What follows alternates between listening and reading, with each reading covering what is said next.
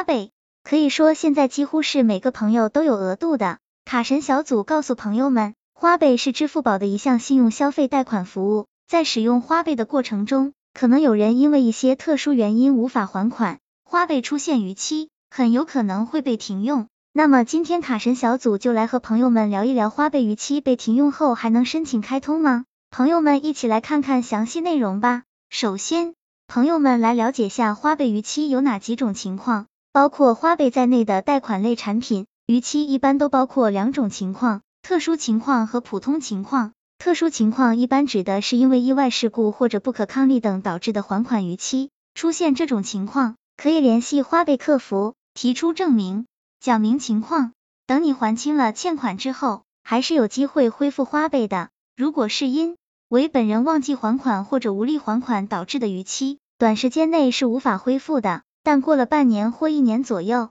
去申请解封还是有可能的。一般情况下，只能是先还欠款，然后再想办法来提高个人信誉。那么，再次开通花呗有哪些方法？首先要尽快还清欠款。一定要尽早并且快速还清一开始拖欠的款项，只有这样，再次开通使用花呗的机会就越大。一直拖着不还，不仅花呗有可能被关闭，还会导致征信、污点、借呗等支付宝其他信用产品被关闭。其次，在还清欠款后，增加账户的活跃度，个人需要尽可能多的使用支付宝以及其附带的产品，通过多使用来增加账户的一个活跃度，进一步提升系统对个人的评定。因为一旦系统关闭了你的花呗应用窗口的话，客服是没有办法帮你开通的，只能通过系统根据你的信用记录判断能否让你再次使用，待评定合格后就可以重新开通花呗了。卡神小组总结，在最后，